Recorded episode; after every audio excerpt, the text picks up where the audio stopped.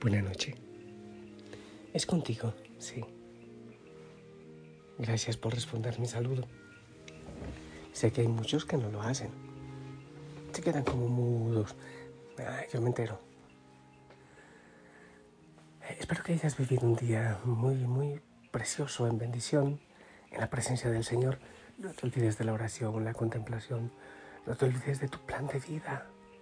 La manera como tú estás siendo sal y luz en el mundo y que el Espíritu Santo venga y nos acompañe. Eh, eh, quiero, es que ya casi llega la penumbra. Espérate. Ya. Pero todavía hay un poquitín de luz, solo que la nube está apoderada del lugar. Ya, ya salí. Escucha. Y se escucha un poco de un poco de lluvia. Oh Señor, esta montaña, esta soledad en tu compañía, esta presencia en el corazón, este amor grande de toda la creación.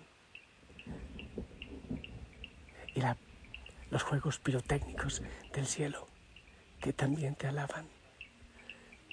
Gloria a ti, Señor amado, bendito seas por este día, por todo lo que has hecho en nuestra vida y lo que sigues haciendo. Oh Dios, te alabo, te glorifico, seas bendito, seas adorado. Así con toda la creación. Hermoso. Gracias Señor por esta nube que cubre este lugar porque es tu presencia. Bendito seas. Santo Espíritu de Dios, ven, ilumínanos, sigue sanando, sigue liberando y sigamos hacia adentro porque afuera está frío. Ven Espíritu, haz obras maravillosas en nuestra vida, entra con tu palabra a lo más profundo de nuestro corazón, a nuestra historia, haz maravillas en nosotros. Amén. Bueno, hijo, hijo, sana, pidamos al Señor que siga sanando, que siga bendiciendo, que siga rompiendo cadenas, que nos siga levantando. Estamos Em, a ver, estamos llamados a ser sal y luz. Sal y luz. Si la sal se vuelve sosa, es decir, si la sal ya no puede dar sabor, entonces no servirá más que para tirarla y pisotearla, dice la palabra. La luz se enciende, pero no para ponerla bajo la cama, bajo un cajón, sino para, para que alumbre a otros. Estamos llamados a ser sal y luz en la familia, en el mundo, eh, la iglesia debe ser la roca, así como Pedro es la piedra, es la roca en la que el mundo se sostenga. Aunque seamos pocos, pero no te olvides que somos levadura en la masa, poquitos, pero debemos fermentar, ser fermento. Estamos llamados a eso, pero hay que tener cuidado porque hay veces que, por ejemplo, en familia, en la familia papá, mamá, están llamados a ser la roca y los cristianos en todo el mundo, pero hay veces que confundimos las cosas. Sucede que cargamos con el camino de otros o queremos vivir la vida de otros, hacer el camino que a otros le corresponde. Y podemos caer en una situación eh, de, de compasión mentirosa, una compasión que no es realmente compasión. Hay veces que queremos salvar a los otros del mal, cargando nosotros con su mal, aligerar su carga eh, y levantarla a nosotros a la espalda, quitándole toda la responsabilidad a, a ellos de cargar sus propias cargas. Queremos nosotros ser muchas veces fracasados para que los otros sean exitosos. Cambiamos de dirección la caridad queremos asumir la responsabilidad de los otros. Y la verdad es que esto nunca lo vamos a lograr, porque cada uno tiene que vivir su propia vida.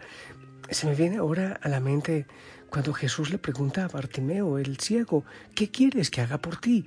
A uno le parece que eso es evidente, devuélvele la vista, pero no, no es, no es evidente que el ciego quiera ver. Es posible que quiera seguir siendo ciego, porque eso es lo que le da el pan de cada día, pidiendo limosna a la orilla del camino. O también a aquel hombre paralítico en la piscina de Bethesda, el Señor también le pregunta. O sea, no es obvio porque hay gente que está feliz en su dolor.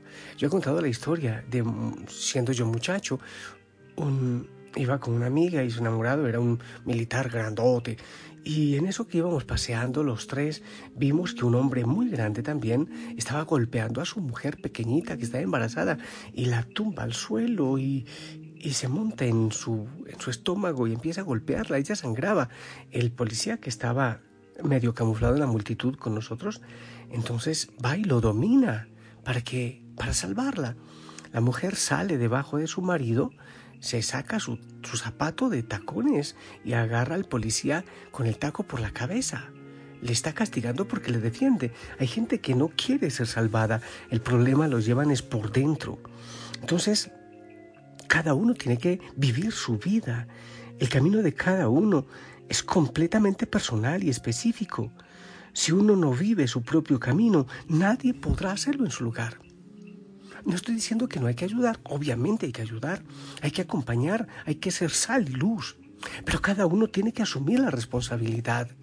Toma tu camilla y vete a tu casa, le dice el Señor al paralítico, pero toma tu camilla, hazte responsable de tu vida. No es que yo también voy a cargar tu camilla.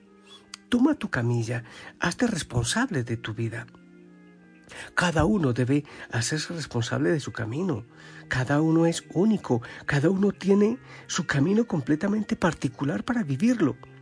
Quien se carga con el camino del otro no puede llevar a cabo su propio proyecto de vida.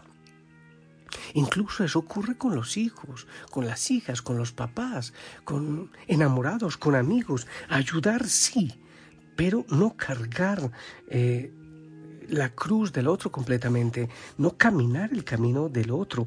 Eh, una expresión, sé que es un mal español, pero aquí se, se dice, o he escuchado a algunas personas, dar haciendo, deme haciendo. No hay que darle viviendo a los otros. Yo creo que ahí sí, ahí sí se entiende. Darle viviendo o vivir por los otros no es posible vivir esa vida. No se trata tampoco de decir es que es el problema del otro, que se las arregle, que se haga mosca. No, porque hay que ser caritativo, pero cargar con un peso que no nos pertenece, querer arreglar como sea el problema del otro, encontrar obligatoriamente una solución a sus problemas, evitarle cualquier forma de sufrimiento, colmar todas sus deficiencias, sus necesidades, querer absolutamente salvarle a nuestra manera, mediante nuestras propias fuerzas, responde a un movimiento de omnipotencia. Queremos ser nosotros dioses y eso es imposible. Hay que vivir un amor verdadero, pero es un amor en libertad. Hay gente que está feliz. A mí me tocó hace días una mamá, su hijo vive en las calles. Y y él insiste que no quiere que le ayuden. Señora, él está feliz en las calles. Eh, ¿Por qué tiene que ser feliz a su manera? Algún día de tanto sufrir quizás se canse, si es que sufre. Hay veces que queremos que los otros vivan a nuestra manera, ser omnipotentes, calcar nuestra vida a la manera de, nosotros en el otro, y eso no se puede, no, no tiene caso.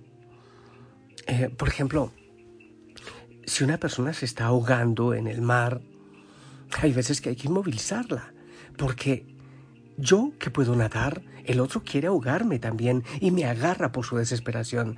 Hay, que, hay veces que hay que inmovilizarles y, para que puedan dejarse ayudar. A mí me ocurre, hay personas que yo quiero ayudarles, pero están tan ciegos que por ningún lado quieren dejarse ayudar. Nada, esta es mi vida, déjenme en paz. Lo primero que que tiene que hacer la persona que tiene un problema es hacer conciencia de ello para dejarse ayudar. Muchas veces, incluso para orar por intercesión, bendito sea Dios por los ministerios de intercesión que tenemos, pero hay veces que queremos liberar a los otros, cargando nosotros con su mal. Por ejemplo, Señor, cura a mi hijo y dame a mí el dolor que le está padeciendo. ¿Tú crees que el Señor es tan mezquino que no es capaz de curarle a Él sin darte a ti la carga? Esa es una oración mal hecha. En el Evangelio no aparece en ninguna parte eso. Alguien caer enfermo para que el Señor pueda salvar a otro. De ninguna manera. El Señor tiene poder. Es una falta con, contra el poder de Cristo. El Señor tiene poder para librar al otro. Entonces queremos asumir nosotros los dolores del otro para que el otro sea liberado. Es una oración mal hecha. Debemos ser muy vigilantes para que este tipo de cosas no ocurran en nuestra vida. Es un pacto que se hace con la muerte, es un pacto que se hace con la enfermedad, no con Dios, que ha venido para hacernos libres. Juan 10, 10, por aquí lo tengo. El ladrón solo viene a robar, matar y destruir. Yo he venido para que tengan vida y la tengan en abundancia. Entonces no se trata de hacernos responsables de, de los demás, obviamente, pues no estoy hablando de los hijos pequeños, de los bebés, de los, de los que necesitan todavía lo básico. Se trata de dar eh, el material para que el otro pueda avanzar. Se trata no de dar el pescado, sino de enseñar a que los otros pesquen también, que aprendan a pescar. Para algunos es una tentación muy fuerte cargar con el mal del mundo, dejarse invadir por el sufrimiento del otro. Esta es una orientación que puede resultar peligrosa. Debemos descubrir ese desorden en nosotros. No podemos ser infelices nosotros para que los demás sean felices. Debemos ser felices nosotros para contagiar a los demás de felicidad y de libertad. Debemos hacer una plegaria de intercesión, una oración de intercesión por el mundo que sufre, pero no necesariamente cargar nosotros con el mundo, con, el dolor completamente del mundo. Yo sé que el Señor nos da también esa capacidad de sufrir y el Señor necesita corazones para reír, para amar y para sufrir. Pero siempre en gozo, siempre en alegría, servir, dar la vida y sufrir, pero con gozo, con Cristo, con la alegría de Cristo. Hay gente que quiere sumarse sacrificios en la vida, cuando la vida ya trae sus propios sacrificios. Ofrezcamos la vida, pero démosle la oportunidad a los otros de hacer su camino, de caminar su camino. Hay momentos que a alguien hay que llevarle la mano, alarle, empujarle, pero no tenemos que tomar las decisiones por los demás. Los demás deben tomar sus propias decisiones, a veces con mucho dolor. Hay que soltar, ok, yo te suelto, tomas tus decisiones. Verás que eso tiene un efecto tremendamente positivo. Insisto, hay momentos en que nuestro papel es ser testimonio e interceder, ser ejemplo y orar. Hay gente que no está preparada para ser ayudada y debemos aceptar eso. Hay muchos otros que son felices como, como están. ¿Por qué tienen que ser felices a tu manera? ¿Por qué a mi manera? Créeme que me estás sirviendo bastante entenderlo. Hay veces que le ofrezco a gente ayuda. Ven, yo te ayudo. De esta manera no les interesa. Están felices como están. Lo he vivido mucho. El Señor viene a dar felicidad plena. Lo que te he leído del Evangelio de Juan capítulo 10, versículo 10. El enemigo viene a destruir. El Señor viene para que tengamos vida y vida en abundancia.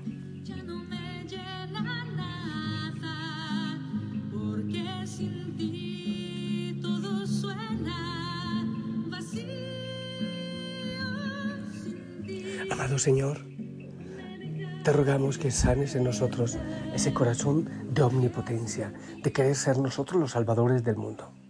Servidores inútiles somos, dices tú en la palabra, que así debemos decir. Eres tú quien hace la obra. Nosotros hacemos lo poco que podemos hacer, pero siempre en libertad, Señor.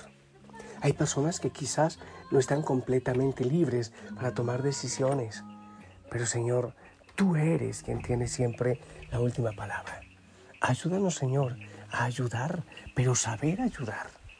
No queremos quemarnos para ayudar a los otros. Se trata de ayudar sin quemarnos, de dar la vida con gozo, de servir y de saber sufrir cuando hay que sufrir, saber dar la vida cuando hay que dar la vida. Gracias Señor por tu mensaje. Ven Señor, Es verdad. Tú nunca pediste a alguien que se enfermara para que, para que otro se cure, porque tú eres Dios de poder y de bendición. Libera, Señor, nuestro corazón, derrama sanidad. Sí, libéranos también de esa mala manera de, creer, a veces de orar, de pedir. Enséñanos a orar. Sí, enséñanos a orar, enséñanos a pedir, enséñanos a ayudar, enséñanos a ayudar a liberar a los otros, pero ayudar y siempre en libertad. Bendice, Señor, a cada hijo, a cada hija, en el nombre del Padre, del Hijo y del Espíritu Santo. Hijo, hija Osana, esperamos tu bendición.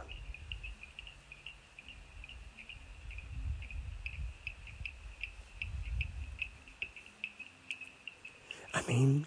Un abrazo, la familia Osana ora por ti. Y me encantaría que trabajes esto en tu diario espiritual.